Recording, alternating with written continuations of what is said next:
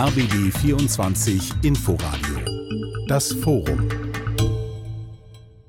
Eines haben die Landwirte mit ihren Protesten schon mal geschafft. Seit Wochen beherrschen sie die Schlagzeilen und auch Leute, die sich sonst kaum für Landwirtschaft interessieren, sind wach geworden und fragen sich, was ist da los? Auch jetzt zur Grünen Woche in Berlin herrscht eher dicke Luft als ausgelassene Stimmung. Und wir haben uns gesagt, lassen wir doch im Inforadio Forum einige Landwirte zu Wort kommen, fahren raus zu ihnen und das haben wir gemacht, sind deshalb am Donnerstag vor Beginn der Grünen Woche nach Tetz gefahren. Das ist ein Ortsteil von Küritz im Landkreis Ostprignitz-Ruppin. Mein Name ist Dietmar Ringel und das sind meine Gäste. Die drei Landwirte aus der Gegend sind Thorsten Gerloff. Er hat einen kleinen Familienbetrieb direkt hier in Tetz. Mit dabei weiter Heiko Hübner, er ist Geschäftsführer der Ökohöfe Schönberg, das ist auch gleich hier um die Ecke. Jens Winter, Geschäftsführer der Rienmilch GmbH in Fährberlin. Da fährt man eine gute halbe Stunde mit dem Auto, gehört aber auch noch zu Ostprignitz-Ruppin. Dann haben wir in der Runde Maria Mundry, sie ist Geschäftsführerin des Kreisbauernverbandes Ostprignitz-Ruppin, selbst auch Landwirtin im Nebenerwerb. Und schließlich Dr. Annette Pior vom Leibniz-Zentrum für Agrarlandschaftsforschung in Müncheberg. Ich würde gerne zu zu Beginn mal die drei Herren, die Landwirte hier aus der Gegend fragen, wie sie so die letzten Tage erlebt haben. Herr Hübner, waren Sie dabei bei den Protestaktionen?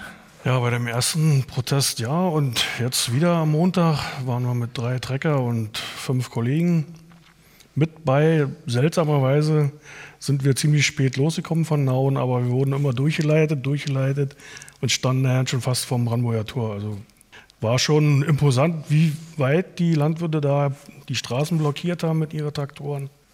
Was haben Sie so für Begegnungen gehabt? Auch mit Leuten, Auch die unterwegs, selbst wenn nicht man mit der gefahren ist, die Kinder haben gegrüßt, die Leute haben gegrüßt. Wenn man da gestanden hat, dann kamen welche vorbei, da kamen Frauen mit, mit Kartoffelsalat und, und, und Würstchen und bieten einen das an zum Essen. Und, und also war ein Erlebnis, muss ich ganz ehrlich sagen. Die Kollegen auch. Also Ja. waren echt Herr überrascht. Herr Gerloff, waren Sie auch dabei?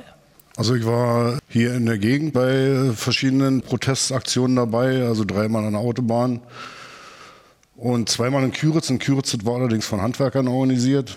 Dem habe ich mich angeschlossen. Ansonsten kann ich nur sagen, äh, möchte ich mich erstmal bedanken bei denen, die diese Aktionen organisiert haben. Und damit meine ich jetzt nicht mal unbedingt die Verbände mit, sondern die Leute vor Ort, weil das war ja relativ kleinteilig. Da haben wir ganz viele engagierte Leute gehabt, weil ist nicht so einfach, das zu koordinieren, mit so vielen Traktoren dahin zu fahren. Und äh, das ist eine ganz tolle Sache gewesen. Ansonsten war ich vorhin Samstag in Berlin, habe meinem Bruder neue Wäsche gebracht. Der ist immer noch da. Das heißt, der schläft da auf dem Trecker? Jetzt hat er sich ein Hotelzimmer genommen. Das, Aber die wirklich, beiden Nächte war, war er auf dem Trecker, aber da kriegt man den Rücken nicht mehr gerade irgendwann. Aber auch da möchte ich mich nochmal bedanken bei den Berlinern und Berlinerinnen, auch aus dem Umland. Die Leute sind da versorgt worden. Das ist Wahnsinn gewesen. Unterwäsche, äh, Strümpfe, Diesel, Holz, Brötchen, äh, Essen, also äh, Getränke. Die sind jeden Tag zur Bahnhofsmission gefahren und haben da Essen hingebracht für die Obdachlosen, weil sie ja nicht alle aufessen konnten. Ist einfach Wahnsinn. Aber es stellt sich natürlich trotzdem die Frage, wie lange kann man das durchhalten? Denn Ihre Forderungen sind ja noch nicht erfüllt. Das heißt, so ein bisschen was hat sich getan. Aber äh, also hat Ihr Bruder gesagt, wann er zurückkommt? Wartet er so lange, bis diese Dieselsubventionen vollständig weiterfließen? Dieselsubvention ist es ja nicht. Es ist eine Steuererhöhung, erstmal muss ich sagen. ne? Also die teilweise Befreiung von der Mineralölsteuer für den Agrardiesel stammt ja daher, weil der, die Mineralölsteuer mal eingeführt wurde, um die Infrastruktur, sprich Straßen, äh, zu finanzieren. Und da die Landtechnik ja überwiegend auf den Acker fährt, äh, wurde da nur weniger besteuert. Und wenn jetzt auch immer in den Raum geführt wird, äh, ökologische Lenkungseffekte, den, der ist gleich null, weil wir werden ja dadurch nicht weniger Trecker fahren, weil es ja keine Möglichkeiten gibt. Ich sage jetzt mal, wenn, selbst wenn möglich wäre, jetzt Elektrotrecker zu haben, mein Trecker wiegt sechs Tonnen, unter den jetzigen technischen Möglichkeiten würde der Trecker 45 Tonnen wiegen. Das ist technisch gar nicht möglich. Ein ökologischer Lenkungseffekt wäre in meinen Augen, wenn man eine Kerosinsteuer einführen würde, aber da scheint der Weg nicht hinzuführen. Also müssen die paar Bauern äh, bluten, die ja nur ein Prozent der Bevölkerung sind. Also ich würde den Protest nicht aufhören, wenn die, selbst wenn diese Agrardiesel-Sache zurückgenommen wird. Aber da würde sich die Politik ja in meinen Augen bei den anderen Bürgern unglaubwürdig machen, wenn sie es tatsächlich machen würde. Äh, das hätte sie sich vielleicht vorher überlegen müssen. Mein Hauptproblem ist, äh, diese ganzen Verordnungen, die uns die letzten Jahre übergebügelt wurden. Mittlerweile muss ich auch sagen, wir haben zu viele Leute, die nichts von der Materie verstehen. Ich weiß gar nicht, warum wir in Deutschland noch Landwirte ausbilden und studieren lassen wenn der Verwaltungsbeamte, der uns hinterher kontrolliert, besser weiß, was wir zu machen haben, wie wir selber, dann brauchen wir keine Leute mehr ausbilden. Gut, wir, wir, nehmen das gleich wieder auf, aber jetzt die Frage noch an Herrn Winter. Waren Sie auch dabei? Haben Sie auch kalte Nächte in Kauf genommen, um zu demonstrieren? Ich selber nicht. Aber aus unserer Firma waren etliche da, die auch die ganze Woche da standen und die Mahnwache betrieben hatten, als die meisten ja schon abgefahren waren. Und man muss ganz klar sagen, das, was die berichtet haben, ich sage mal, ist das, was hier Thorsten und Heike auch schon gesagt haben, bis zum Wohncontainer, der dann abgestellt wurde von der Baufirma, damit die Leute da auch unterkommen. Das ist einfach Wahnsinn, wie groß die Unterstützung der Bevölkerung an der Stelle war. Das hat sich bis zu uns rumgesprochen und als die Jungs nach einer guten Woche wieder nach Hause kamen, wurden sie mit Feuerwerk in Linum begrüßt. Gut, also überall die gleichen Erfahrungen. Frau Mundry, jetzt gibt es aus der Politik bislang die Signale, das wird nicht zurückgenommen. Das wird ein bisschen gestreckt über die Jahre, aber es wird nicht zurückgenommen. Also wie wird der Verband denn damit umgehen? Wird er dann sagen, gut, dann haben wir protestiert, aber es hat am Ende nichts gebracht? Oder setzen Sie dann weiter auf die Straße oder auf Verhandlungen? Was glauben Sie, wäre ein Weg? Na, aktuell heißt es immer noch keine Kompromisse. Und das bedeutet, dass solange es nicht weggenommen wird, es irgendwie weitergehen wird. Also da sind wir jetzt aktuell im regen Austausch. Wir haben den heutigen Tag, also wir, genau, wir nehmen ja Donnerstag auf, haben Sie ja gerade gesagt, abgewartet oder warten ab, was da die Haushaltsabsprachen machen. Äh, zudem gab es auch bei uns in Brandenburg heute noch mal ein paar Gespräche, auch mit unserem Ministerpräsidenten. Und jetzt muss man einfach sehen, äh, wir für unseren Teil hier in Ostprignitz-Ruppin haben dazu morgen eine Vorstandssitzung, wie es weitergeht. Und Herr Ruckwied hatte heute ja auch schon angekündigt, dass es sonst irgendwie ab Montag weitergeht. Und wie werden wir jetzt sehen? Dass wir mobilisieren können, haben wir gezeigt. Und ich denke, aktuell würden wir das auch jederzeit wieder so hinbekommen. Äh, Frau Pior, als Wissenschaftlerin, die sich mit Landwirtschaft befasst, wie nehmen Sie das wahr? Es fokussiert sich jetzt auf diese Agrardieseldebatte, aber wir hören ja immer wieder, dass es nur ein Punkt, die Landwirtschaft wird oder die Landwirte werden nicht gut behandelt, es fehlt an Wertschätzung. Wir müssen hier mal eine Grundsatzdebatte führen, es muss sich vieles ändern.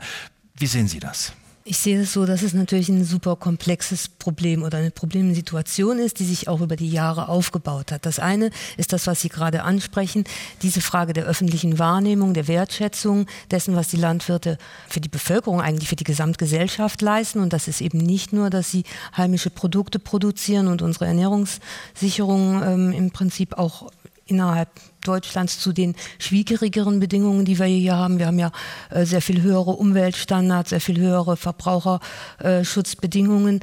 Das ist das eine. Das andere ist aber eben auch, dass man sehen muss, jetzt diese, dieser Punkt mit den Steuererhöhungen, wie Sie es ausdrücken, ist ja nur eines. Und es hat eben in der Folge der letzten Jahre mit den ganzen Krisen eine ganze Menge Verschärfungen gegeben und die Landwirte haben einfach ganz wenig ökonomischen Manövrierraum. Die Stickstoffpreise sind zum Beispiel im Zuge der Gaskrise, und das sind ja alles große internationale Verknüpfungen, die kaum so klar nachvollziehbar sind wie jetzt eben dieser Ampelbeschluss, wo sehr klar ist, äh, wer, hat ihn, wer hat ihn im Prinzip ähm, kommuniziert und wer hat diese Beschlüsse gefasst. Aber wir haben ja sehr viel, sehr komplexe Situationen, in denen zum Beispiel dieser diese Stickstoffpreiserhöhungen ähm, auch sechs Prozent des Deckungsbeitrags für bestimmte Kulturen ausgemacht haben. Wir haben zunehmend durch europäische Agrarpolitik immer wieder alle sieben Jahre im Grunde genommen grundlegende Reformen, neue Ausführungsverordnungen innerhalb dieser Phasen dann wieder Anpassungen, wie hoch sind die Zahlungen und das Ganze wird inzwischen so komplex und jeder Betrieb ist eben auch sehr individuell aufgestellt. Wir können, wir haben keine generellen Lösungen. Jeder Unternehmer, jede Unternehmerin muss eigentlich in, in diesen Situationen fast jährlich, fast monatlich wieder nachprüfen, wie passt das zu meinem Produktionsportfolio, wie passt das zu meiner Struktur und die ökonomischen Möglichkeiten, da wirklich zu regulieren, die sind ja kaum noch da. Und darum verstehe ich, dass das jetzt so ein bisschen der Tropfen auf den heißen Stein ist, der eigentlich dieses ganze Gefühl vielleicht, aber da, da frage ich halt auch wirklich hier die, die Kollegen aus der Praxis, im Grunde genommen am Ende der Kette zu sein. Also sehr viel ähm, ständig wechselnde Rahmenbedingungen eigentlich vorgesetzt zu bekommen, dann als Manager, als Managerin sie zu handeln und gleichzeitig irgendwie von der Gesellschaft dann doch nicht dafür adäquat anerkannt zu werden. Da, da würde ich gleich mal mhm. einhaken. Ich habe ja vorhin schon gesagt, wir haben hier Vertreter von sehr unterschiedlichen Produktionseinrichtungen. Vielleicht machen wir das mal ein bisschen konkret. Fangen wir mit Herrn Hübner an. Vielleicht beschreiben Sie mal ganz kurz Ihr Hof. Wie groß ist der? Was machen Sie? Haben Sie Tiere? Geht es um Ackerbau? Und vor allem auch die Frage, diese Dinge, von denen Frau Pjör gerade gesprochen hat, diese vielen Vorschriften, diese Veränderungen, diese Unwägbarkeiten. Wie betrifft oder belastet das Sie ganz konkret? Also wir, die Ökohöfe Schönberg GmbH, wir haben ungefähr 1200 Hektar, 350 Hektar Grünland, anderes Ackerland, sehr schwache Böden, haben 230 Mutterkühe, also tragende Mutterkühe plus Nachzucht und Zuchtbullen und haben dann damit, ich sag mal, unseren Tierbestand und haben auch Probleme mit denen, die in den letzten Jahren aufgelaufen sind. Wenn man das hört, also wir haben wenn man was bauen will, man hat keine Planungssicherheit mehr. Früher war das so, man hatte dann eben die Planungssicherheit, man hat den Stall gebaut. Wir hatten mal Schweine, wir mussten da wieder mit aufhören, weil die, ich sag mal, Besamungsstände fünf Zentimeter zu klein waren. Also ist das nicht mehr erlaubt, muss entweder alles umgebaut werden und das sind dann Kosten, die auf einen drauf zukommen und dann sagt man, dann machen wir es nicht mehr. Und das ist das Schlimme, das ändert sich von Jahr zu Jahr. Da, da kommt einer und sagt, 65 Zentimeter reichen nicht, müssen 70 sein. Der nächste sagt, nee, wir machen 80, dann brauchen wir mehr Auslauf, dann sind wir sieben Quadratmeter reichen nicht mehr, wir müssen zehn machen. Und irgendwann sagst du, äh, wofür? Wie viele Beschäftigte haben Sie? Wir sind im Moment noch sechs und ein Lehrling. Wir haben das große Glück, dass wir wieder einen Lehrling gefunden haben. Und wir sind sechs Angestellte. Nun sind Sie ein Biohof, also ja. alles äh, ökologisch. Da ja. denkt man ja immer, das ist genau die Zukunft und da passen auch die Rahmenbedingungen. Das wird entsprechend gefördert. Wir hängen ja in Haude an demselben Tropf wie an der Tankstelle und an den Agrardiesel. Wir kriegen 25 Euro für einen Hektar benachteiligtes Gebiet. Aber das ist nicht der Benachteiligt Brauner. heißt, dass die Böden nicht so gut sind. Ja, das ist hier in unserem Bereich so. Und das ist nicht das Problem, aber wenn sie uns jetzt 130 Euro für einen Hektar wegnehmen, ist das schon eine Hausnummer. Also wir müssen bestellen, wir müssen machen und wir ernten wenig, sehr wenig. Wir vermarkten alles über Biopark und wir haben dieses Jahr 190 Euro für einen trockenen Roggen gekriegt, die Tonne, aber dadurch, dass sie jetzt die Kilometer wieder raufgesetzt haben und nun sind wir nachher bei 16 Euro rausgekommen. Und Sie wissen im Grunde auch nicht vorher, was rauskommt, nee, weil das ja immer marktabhängig ist, sondern müssen Sie nachsteuern? Immer, wir, wir finanzieren im Grunde vor und haben nachher keine Sicherheit, ob der Roggen nun 20 Euro bringt oder 25 Euro bringt. Das ist, der Handel drückt so weit die Preise runter, dass man irgendwann sagt, wir können ja. mehr. Herr Gerloff, wie sieht es bei Ihnen aus? Was stört Sie vor allem? Wo sagen Sie, muss schnell was passieren? Und wie läuft es denn in so einem kleinen Familienbetrieb?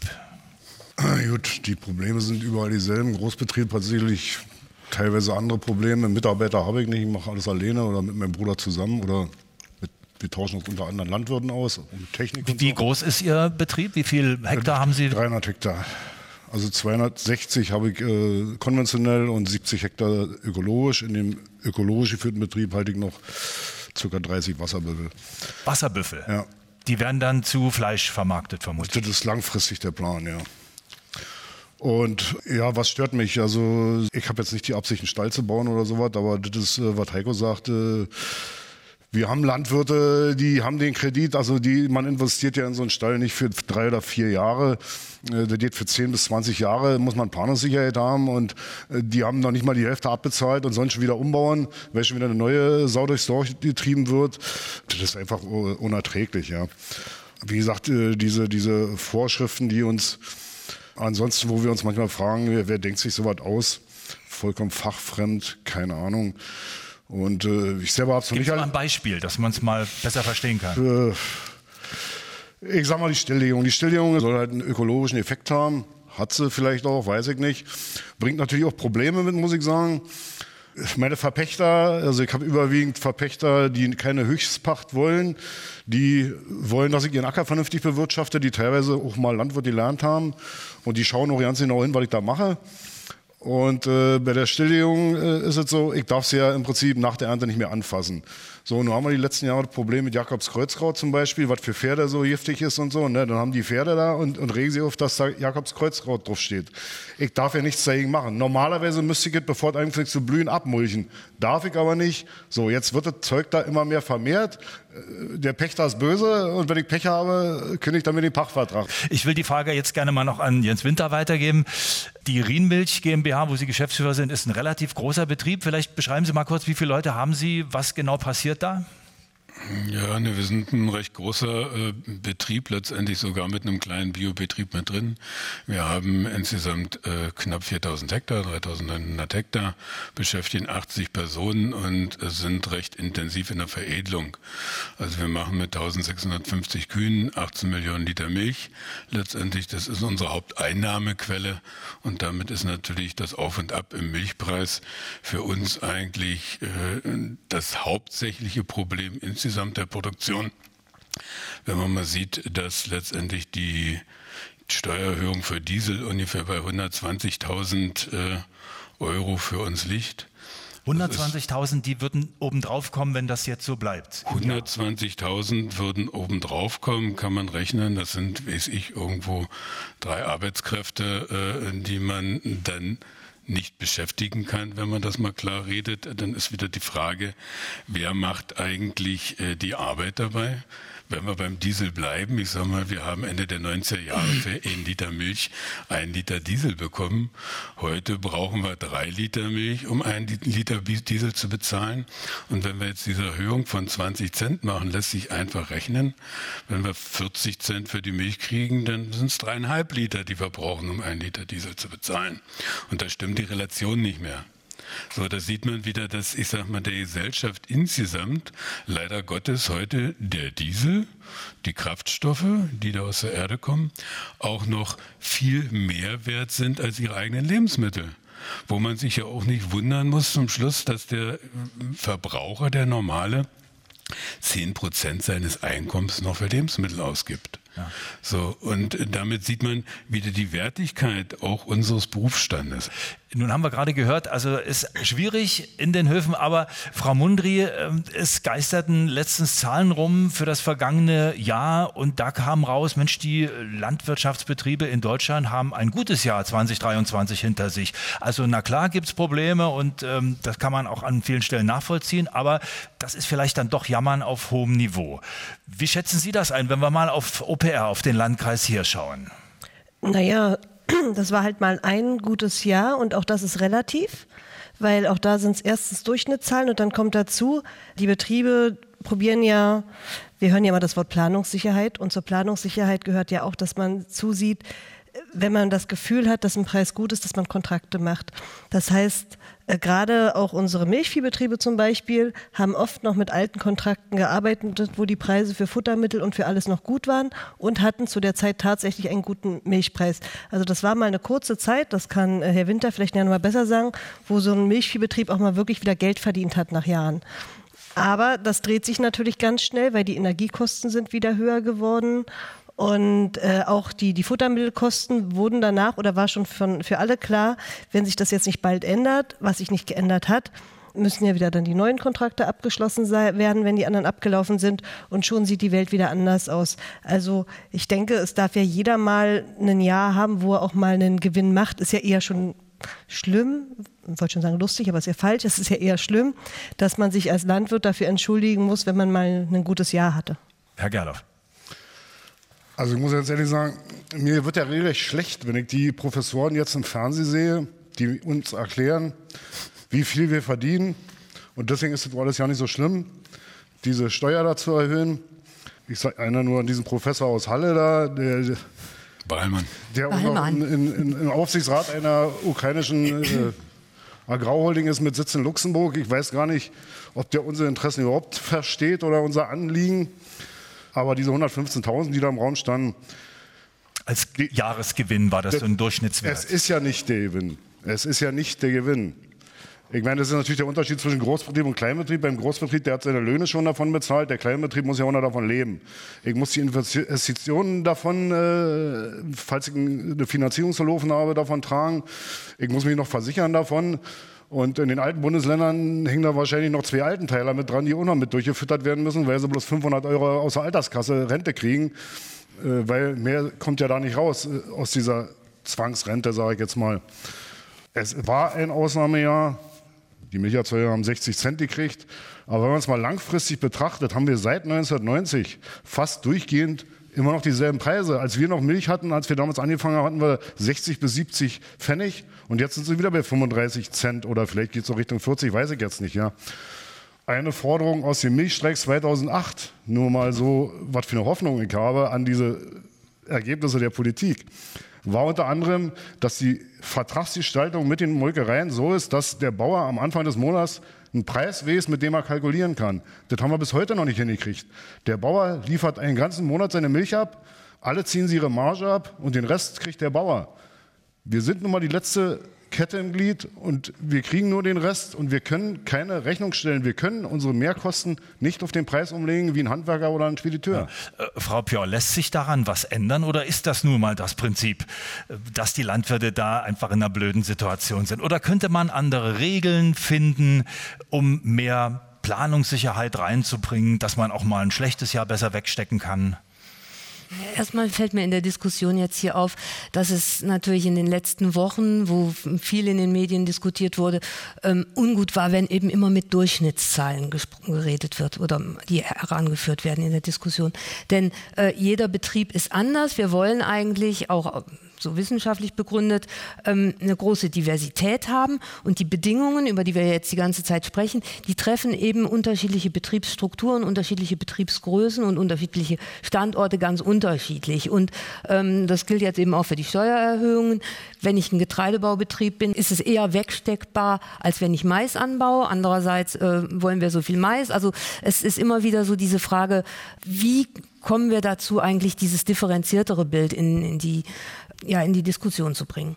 Sie fragen jetzt, was gibt's für Wege? Wir hatten ja im vergangenen Jahr und vorvergangenen Jahr oder überhaupt in den letzten Jahren verschiedene Kommissionen, die zusammengestellt wurden, weil man eben merkte, mit den ganzen ja, Instabilitäten in den großen globalen Märkten, aber auch mit dem Klimawandel werden insgesamt die Bedingungen für die Bauern ungünstiger und wir wissen, dass wir einfach bestimmte Hebel umlegen müssen. Und dann gab es die Borchert-Kommission, die sich mit Tierwohl befasst hat. Es gab die Zukunftskommission Landwirtschaft und die waren ja auch breit aufgestellt. Da sind ja wirklich auch konventionelle Vertreter, Ökolandbauvertreter, Vertreter des der Verbraucher, der, des Handels, der Wissenschaft und so weiter zusammengekommen, des Naturschutzes. Und die haben ja erstmalig es auch wirklich geschafft, im Konsens Vorschläge zu machen.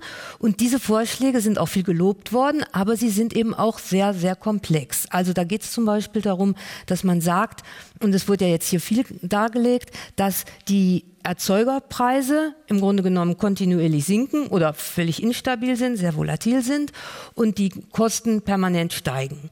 Und da ist dann eben in der Zukunftskommission unter anderem festgestellt worden, dass man sagt, naja, es sind ja auch nie wahre Preise, die der Verbraucher zahlt oder die am Markt zu zahlen sind. Denn es sind eben eine ganze Menge versteckte Umweltwirkungen und eigentlich auch Effekte, die vom Gesamtsystem in ganz anderen Sektoren eigentlich getragen werden. Und die Landwirtinnen und Landwirte, die da eigentlich sehr umweltschonend oder positiv wirtschaften, die kriegen nicht diese Preisdifferenz wirklich nachher im Produkt. Und dann ist gesagt worden, naja, alles auf den Verbraucher zu überführen. Der Punkt stimmt natürlich. Wir geben viel zu wenig aus. In Frankreich wird doppelt so viel für, also vom Haushaltseinkommen für Lebensmittel ausgegeben. Aber wir könnten es, glaube ich, hier politisch nicht durchsetzen, wenn wir sagen, wir, wir steigern eben äh, die Gesamtkosten um 100 Prozent. Das heißt, es braucht Umverteilungen. Und das wäre zum Beispiel möglich, wenn man ähm, sagt, und das sagt eben die, die Zukunftskommission, diese Kosteneinsparungen oder gesamtwirtschaftlich zu sagen, das, was wir eigentlich an Negativfolgen in anderen Sektoren abpuffern. Das müssten wir im Grunde genommen umsetzen. Wir müssten auch mehr Effekte von umweltfreundlicher Landwirtschaft direkt honorieren. Bisher ist es eben eine Durchschnitts eine Durchschnittszahlung und die äh, ist dann viel zu wenig, sagen wir mal, am eigenen einzelnen Standort orientiert, weil es eben auch administrativ sehr aufwendig ist, das nachzuweisen. Am besten wäre es, man könnte es natürlich direkt nachweisen und sagen, da ist der und der Effekt, da gibt es so und so viel Geld, bei dem ist der Effekt geringer, weil der Boden besser ist oder schlechter ist und so weiter, dann gibt es eben entsprechend mehr oder weniger Geld. Das alles aber zu erheben, äh, würde so teuer sein, derzeit noch, dass man es so nicht könnte. Und deshalb ist der Vorschlag, na ja, dann lass doch wirklich überlegen, wie wir große Umverteilungen machen können ähm, aus eigentlich diesen gesellschaftlich getragenen Kosten, die andere Sektoren betreffen in den landwirtschaftlichen Sektor. Und das ist alles nicht einfach und das braucht Prozesse. Und diese Prozesse, die sind eigentlich auch im Moment viel zu wenig vorgedacht und viel zu wenig implementiert. Also es gibt eigentlich wüsste ich jetzt nicht. Man sagt eben immer, das muss in den Regionen ausgehandelt werden. Aber wie sowas funktionieren soll, das ist eigentlich jetzt auch Aufgabe der Politik, äh, sehr viel stärker zu sagen, okay, wie kriegen wir das denn jetzt in der Regionalisierung umgesetzt? Dicke Luft zur Grünen Woche ist das Thema heute im Inforadio Forum.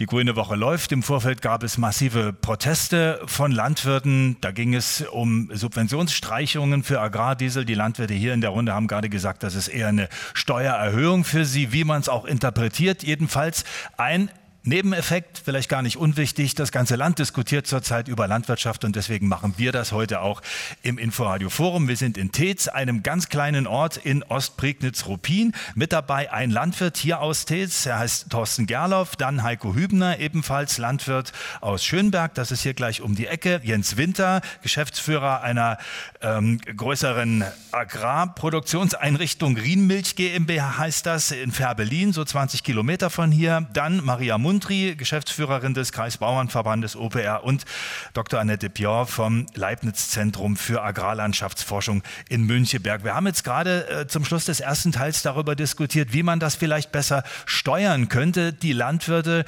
müssen mit dem Wetter klarkommen. War es eine gute Ernte, war es eine schlechte Ernte? Wie sind die Milchpreise, wie sind die Getreidepreise? Vieles ist schlecht planbar, aber die Gesellschaft fordert vieles von ihnen, eben auch umweltfreundlich zu produzieren. Da gibt es Auflagen über Auflagen.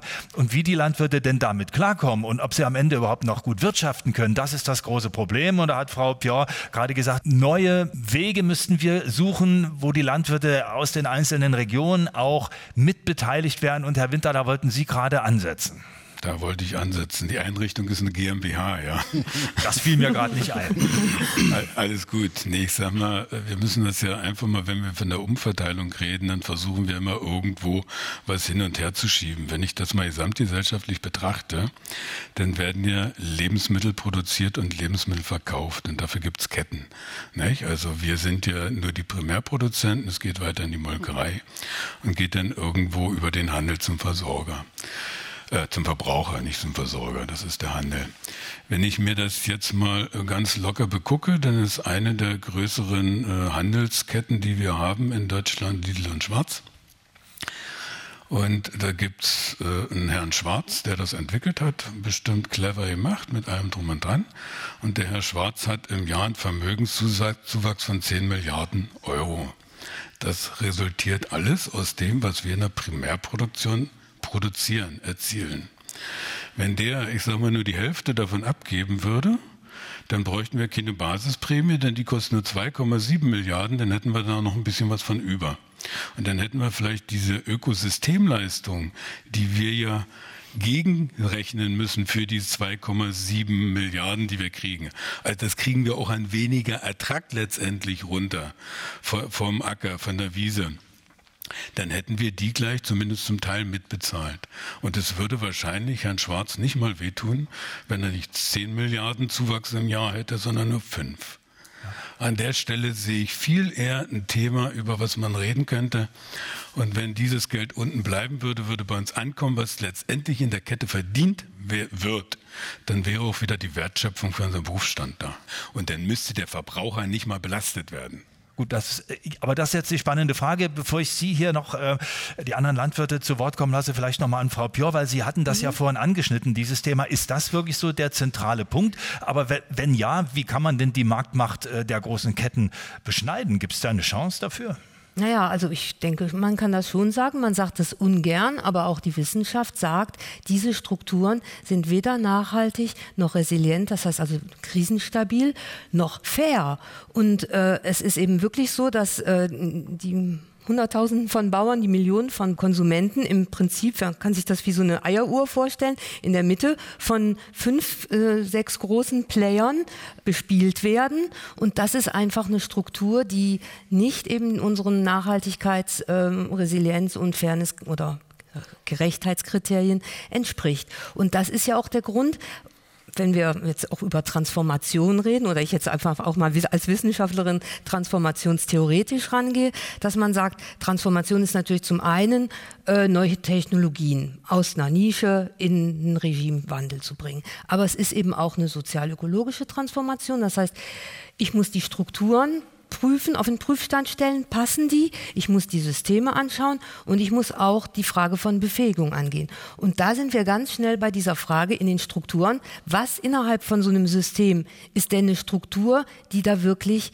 den Wandel verhindert? Wo klemmt das System und wo muss ich mich eben auch von bestimmten Sachen lösen? Und da haben wir halt Beispiele in dem Erstarken von regionalen Prozessen, wie zum Beispiel Stadternährungsstrategien, wo versucht wird, eben diese großen Player zu umgehen, wo man eben direkt sagt, wir bilden neue Märkte, die Administration sagt, über öffentliche Versorgung schaffen wir neue Märkte, wo wir eben dann ökoregional ähm, Kitas, Krankenhäuser, Justizvollzugsanstalten bedienen. Das ist natürlich auch irgendwie Nische, aber es zeigt halt die Macht, die in so einem strukturellen Wandel liegt. Ja, ich würde gleich die Frage mal vielleicht an Frau Mundry geben, denn wie ich weiß, Sie sind ja Landwirtin im Nebenerwerb.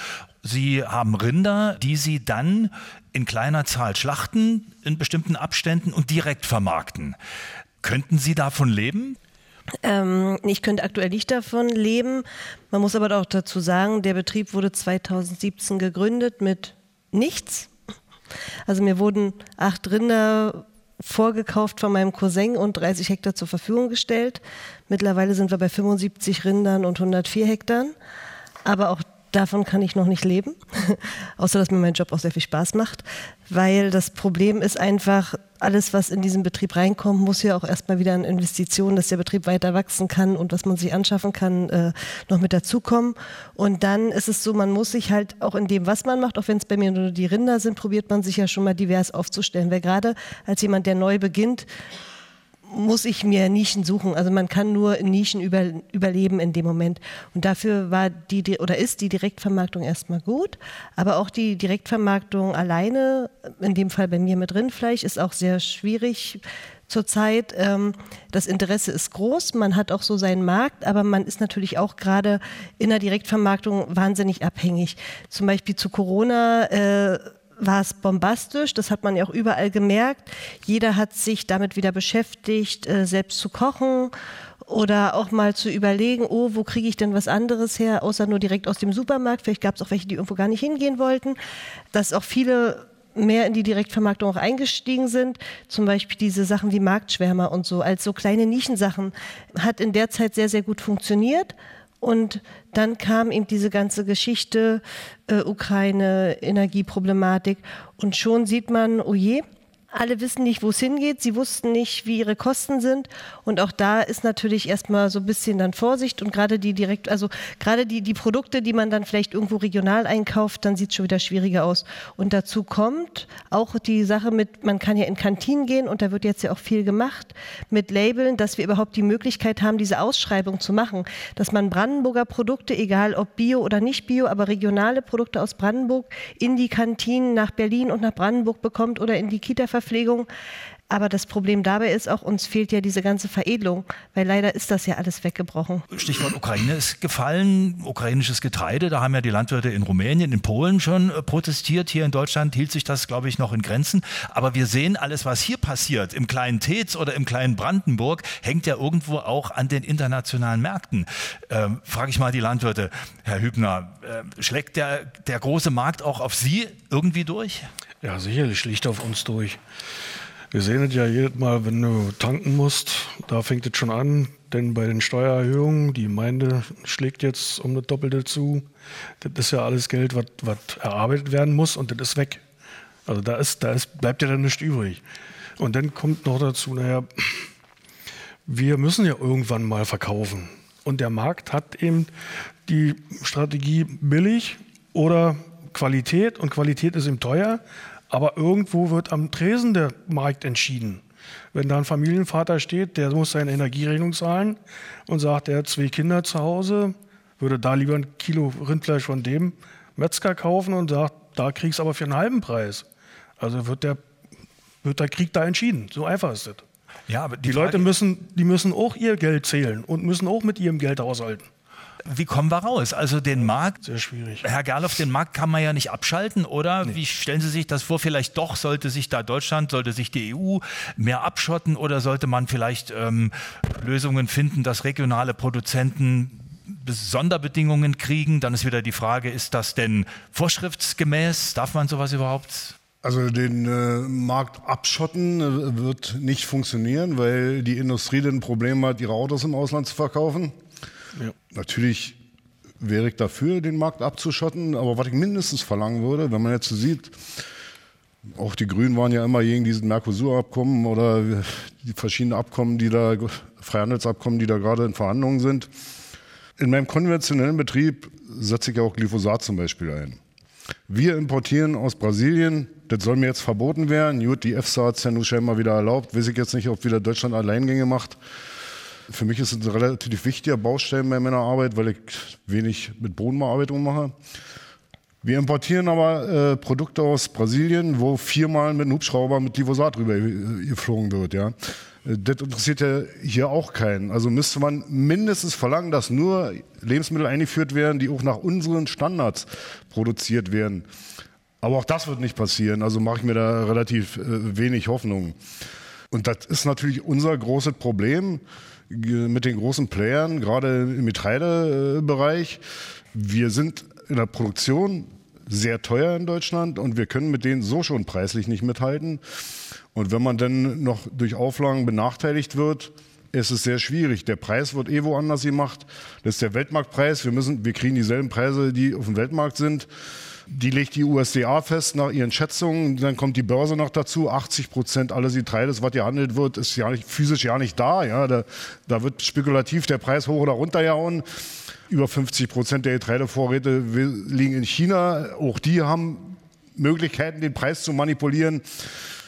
Wir können gar nicht mehr kalkulieren, was die Kosten sind, was wir im Verkauf haben. Das ist alles nur noch spekulativ was Jens vorhin gesagt hat, hier mit den äh, Discountern, das ist natürlich ein Riesenproblem und das ist ein, teilweise ein politisch gemachtes Problem, muss ich sagen. Ich erinnere nur noch daran, wo äh, Herr Gabriel Wirtschaftsminister war. Da hat das Kartellamt mal versucht, äh, gegenzusteuern bei der Kaisersübernahme. Und dann hat er seinen Ministererlass gemacht und dann durfte Edeka oder wer immer das war, Kaisers auch noch schlucken. Das ist äh, eigentlich ja nur noch durch eine Zerschlagung der Monopole möglich, was jetzt kein Sozialismus ist, was gab es in den USA auch schon in den 20er Jahren, glaube ich. Auch Rockefeller musste seine Imperium ein bisschen kleiner machen. Aber ansonsten äh, sind wir da ganz schlecht aufgestellt. Ich will mal noch ein Argument in die Runde werfen, aber es gibt ja Subventionen und die sind ja. auch enorm, wenn man mal sieht, was die Europäische Union jedes Jahr an Geld zur Verfügung stellt. Wenn ich das richtig verstanden habe, soll das ja gewisse Ungerechtigkeiten auch ausgleichen, indem die Landwirte das kriegen. Herr Winter, wie ist das bei Ihnen? Wie viel EU-Geld kommt denn bei Ihnen an? Das, Kann man darüber reden? Und äh, das, das macht das Ungerechtigkeiten wett? Das war mal so gedacht letztendlich, damit die Lebensmittel in Deutschland billig sind, dass man dafür Einkommensausgleiche bezahlt. Das hatte man sich zumindest so vorgestellt. Und so steht ja auch, ich sage mal, auf der Seite des Bundesministeriums für Ernährung und Landwirtschaft, da würde ich mal gerne zitieren. Direktzahlungen sind ein Kernelement der EU-Agrarförderung. In der aktuellen Ausgestaltung wird mit diesem Instrument die Nachhaltigkeit das heißt Öko, der landwirtschaftlichen Produktion umfassend gefördert. Dazu gehört, dass landwirtschaftliche Betriebe, die umfangreiche Anforderungen an die Gesellschaft erfüllen, für die Gesellschaft erfüllen, eine Einkommens- und Risikoabsicherung in Form einer von der Produktion unabhängigen Zahlung bekommen. Die Betriebe können zusätzliche Direktzahlungen bekommen, wenn sie zusätzliche Leistungen erbringen. Das heißt ganz kurz, alle Fördermaßnahmen sind Ausgleich für Einkommensverluste, die mit irgendwelchen Leistungen verbunden sind. Welcher Art? In der Regel Ökosystemleistungen, die wir bringen. So, das heißt, dass wir weniger Erträge und mehr Aufwand haben. Das wird damit eins zu eins bezahlt. Diese Subventionen jetzt auch noch abzuschmelzen heißt, dass wir für die Arbeit, die wir für die Gesellschaft bringen, kein Geld mehr kriegen würden und dann von einer Produktion leben müssten, die wir nicht bezahlt bekommen. Das ist einfach ein völlig falscher Ansatz. Man verwechselt in der Regel irgendwo Ursache und Wirkung. Also mit den Ungerechtigkeiten, die durch Weltmarktbedingungen entstehen, hat das erstmal nichts zu tun? Relativ wenig noch. Ich sag mal, das war mal, war mal der Ansatz, der war mal so gegeben und ich sag mal, es war eine Quersubventionierung über die Fördermittel letztendlich gegen die Weltmarktpreise. Im Moment ist das nicht mehr gegeben. Wenn ich neue Ökosystemleistungen bringen muss, zum Beispiel Moorschutz, dann wird ganz knallhart kalkuliert durch das Land in dem Falle. Wie viel Erlösausfälle habe ich dadurch? Was müssen Sie mir geben? wobei da noch ja nicht alles drin ist, damit ich das Moor letztendlich vernässe in dem Falle. Das müssen wir intensiv schützen. So, das machen die zu einem Zeitpunkt X. So, dann kann ich mich entscheiden, mache ich oder mache ich nicht. Das muss ich aber für fünf Jahre festlegen. In den fünf Jahren haben wir 20 Prozent Inflation. Das ist relativ konkret. Und eigentlich das, was dann normalerweise wachsen würde auf dieser Fläche, wäre viel mehr wert, weil zwischendurch ja mal der Milchpreis nach oben geschossen ist. Und wir reden von Grünland. Also es dreht sich eigentlich überhaupt nicht mehr. Wir kommen aber in die neue Förderperiode und das Land Brandenburg sagt, wir senken mal die Förderung für die, äh, für die Moorvernässung ab und erhöhen dabei gleich nochmal die Anforderungen um 20 Zentimeter im Sommer, um das ganz konkret zu machen.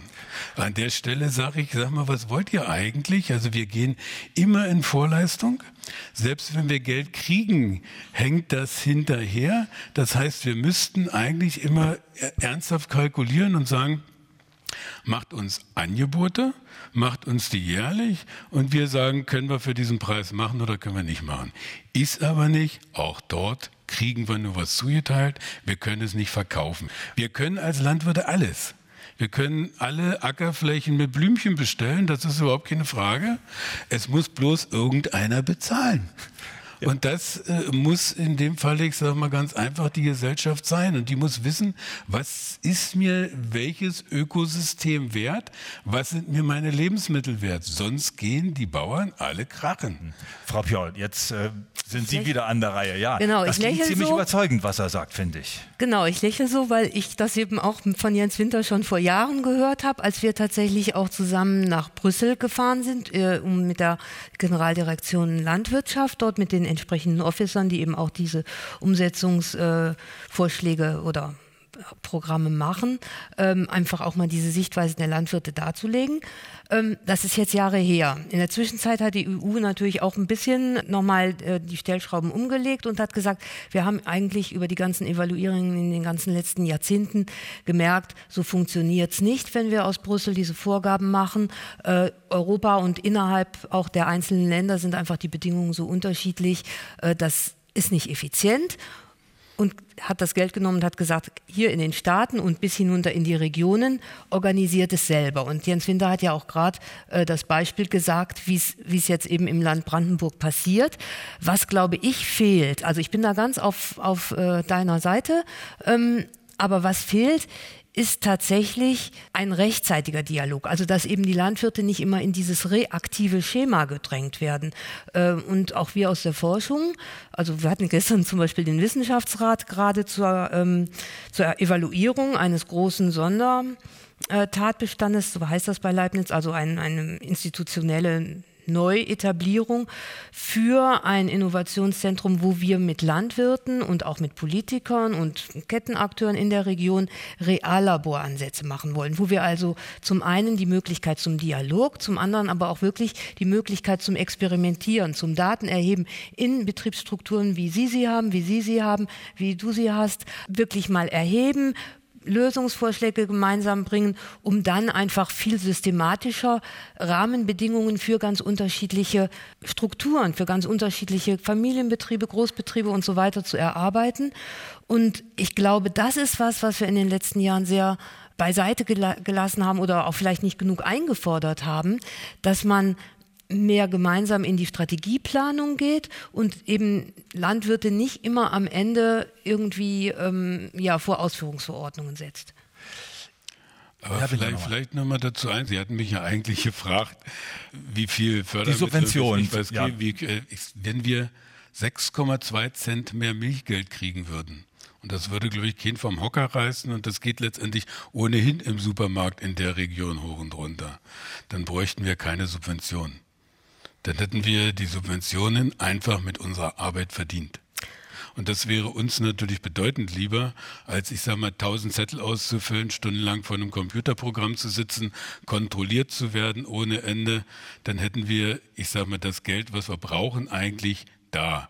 Dabei sind wir natürlich als Landwirte noch sehr bescheiden weil wir natürlich als landwirtschaftliche Betriebe, einer wie der andere, ein sehr hohes Eigenkapital haben. Da sind Höfe, das ist Grund und Boden etc. pp. Wenn ich ein Energiekonzern wäre und würde energetische Leitungen bauen, dann würde ich eine garantierte Eigenkapitalverzinsung von knapp sechs Prozent haben. Wenn wir die als Bauern kriegen würden, dann hätten wir überall nur noch goldene Türklinken. Äh, Frau Pior, Sie waren jetzt nicht so ganz einverstanden, wenn Herr, als Herr Winter sagte, na dann könnten wir auf die Subventionen verzichten. Die haben schon Sinn, wenn sie richtig angelegt sind? Ja, die haben Sinn, weil sie eben einmal wie wir es eben ja auch schon, als wir über die globalen Märkte gesprochen haben, äh, wirklich das Signal setzen, wir wollen die heimische Landwirtschaft, wir wollen eben nicht, wie wir über die Glyphosat-Problematik in Brasilien gesprochen haben, Produkte, die eben nicht zu diesen Standards produziert wurden. Wir müssen andererseits sehen, die Landwirte arbeiten in natürlichen Systemen und der Klimawandel der hat so große Einflüsse auf die Landwirtschaft, dass eben diese ganzen Abhängigkeiten von Preisschwankungen, äh, Erzeugerpreisen auf der einen Seite und Kosten auf der anderen Seite Landwirte zunehmend stärker treffen. Und einfach diese Abpufferung ist durch die Subventionen wichtig und letztendlich eben auch wirklich die Sache, dass die Frage ist, wie sehen die Landschaften aus, wenn wir das Ortsschild hinter uns lassen? Sind wir in der Landwirtschaft? Landwirtschaft prägt auch unsere, unsere Wahrnehmung, wie sieht's in, in unserer Region, in Deutschland, in der Welt aus. 60 Prozent der Fläche ist Landwirtschaft, also das ist unsere Umwelt und die hat ja eben auch Funktionen und diese ganzen funktionalen Zusammenhänge, die ja im Moment nicht in eine direkte Einkommensübertragung gehen können, die sollten, finde ich, schon durch Subventionen äh, nee, gefördert werden. Die Bezahlung von Leistungen und da ist letztendlich, auch das Leistung. hat ja der Thorsten Gerloff schon eindeutig gesagt, wenn wir die Märkte so gestalten würden, dass alles, was hier reinkommt von außerhalb in die Europäische Union, zu den Konditionen produziert werden müsste und das würde kontrolliert werden, die wir hier haben, Sozialstandards etc. pp., dann bräuchten wir auf dem Weltmarkt überhaupt keine Angst zu haben. Ja. Gut, ich will an der Stelle nicht hier blockieren, die Debatte ist nicht beendet, aber ich möchte gerne doch zum Schluss noch mal ein bisschen in die Zukunft schauen und äh, Sie liebe Landwirtinnen und Landwirte hier in der Runde fragen, wie geht's denn bei Ihnen weiter. Also, Herr Hübner, haben Sie äh, noch Kraft äh, für eine lange Zeit Landwirtschaft zu betreiben? Haben Sie vielleicht Kinder, die da einsteigen? Oder ist das ein Auslaufmodell? Haben Sie keine Lust mehr wegen der vielen Bürokratie, weil das ja so schwierig ist? Nee, die Lust ist immer noch da und ich habe aber das sehr große Glück, dass mein Sohn bei mir in der Firma eingestiegen ist. Also ich habe einen Nachfolger, ich brauche keinen Nachfolger suchen. Also das Modell läuft weiter, in welcher Form auch immer. Das werden wir sehen. Aber ich bin in der glücklichen Lage, dass es so ist. Und darüber bin ich sehr, sehr zufrieden. Wie sind Sie so vernetzt hier in der Gegend mit Ihren Landwirtschaftskollegen? Ist das ein gutes Miteinander? Macht das Spaß? Ja, sicherlich. Na ja, klar. Ich sag mal, wir sind ja nicht, wir sind ja nicht so weltfremd, dass wir uns nicht gegenseitig helfen. Also das ist ja nicht so, wenn einer Not hat, dass das andere sagt, stopp, ich habe ihm auch meinen Trecker geborgt, weil seiner kaputt Kann ist. Ja, das sind ganz kleine Beispiele. Und, und wenn mal einer im Dorf einen Hänger braucht oder mal was mit einem Radlader gemacht werden muss oder die Gemeinde kommt und sagt, Mensch, kannst du nicht mal, ja, dann sind wir die Leute vor Ort, die man fragt und die dann damit helfen. Herr Gerloff, wie ist, wie ist da Ihr Blick? Familienbetrieb heißt ja auch, äh, wenn Sie dann mal an dem Punkt sind, wo Sie sagen, jetzt möchte ich lieber die Füße hochlegen, ähm, altersbedingt, Läuft der Hof dann trotzdem weiter? Die können Sie jetzt mal ganz pessimistisch sagen, wenn ich mir die Statistik in Frankreich angucke, dann nimmt sich jeden zweiten Tag ein Bauer das Leben. Das macht keinen Sinn mehr, ich höre auf. Mache ich aber nicht. Ich bin nach Beko noch zu jung zu. Also für mich war eigentlich immer klar, bis 70 arbeite ich mindestens, wenn ich gesundheitlich kann. Habe allerdings mittlerweile die Befürchtung, dass man mir das nicht mehr erlauben wird, weil investieren werde ich so gut wie nichts mehr, weil das ist nicht planbar mehr. Das ist zu risikobehaftet, sage ich jetzt mal. Das will ich nicht und äh, ich will auch nicht meinen Kindern da Schulden äh, übergeben. Einen Hofnachfolger habe ich nicht. Habe zwar einen Sohn, der auch Landwirtschaft studiert hat, aber der arbeitet in einem Großbetrieb. Habe aber noch einen Enkel, der dann soweit wäre. Wer weiß, was sich bis dahin ergibt. Die Hoffnung gebe ich noch nicht auf. Aber es macht schon nicht mehr so einen Spaß, wie es mal gemacht hat, muss ja. ich sagen. Das war das Inforadio Forum heute aus Tetz, einem Ortsteil von Küritz in Ostprignitz-Ruppin. Dicke Luft zur grünen Woche war der Titel. Es ging um die Situation der Landwirtschaft und wir hatten mehrere Landwirte heute hier auf dem Podium. Thorsten Gerloff, der einen kleinen Familienbetrieb betreibt hier in Tetz, der Ökolandwirt Heiko Hübner aus Schönberg, auch nicht weit von hier, Jens Winter, Geschäftsführer der Rienmilch GmbH Färbelin, auch das gehört noch zu Ostprignitz-Ruppin. Und dann war Maria Mundri mit dabei, das ist die Geschäftsführerin des Kreisbauernverbandes OPR, also Ostprignitz-Ruppin. Und von der Wissenschaft Dr. Annette Pier vom Leibniz Zentrum für Agrarlandforschung in Müncheberg. Danke herzlich für die angeregte Debatte. Danke Ihnen hier im Publikum für Ihr Interesse, Ihnen daheim fürs Hören. Bis zum nächsten Mal.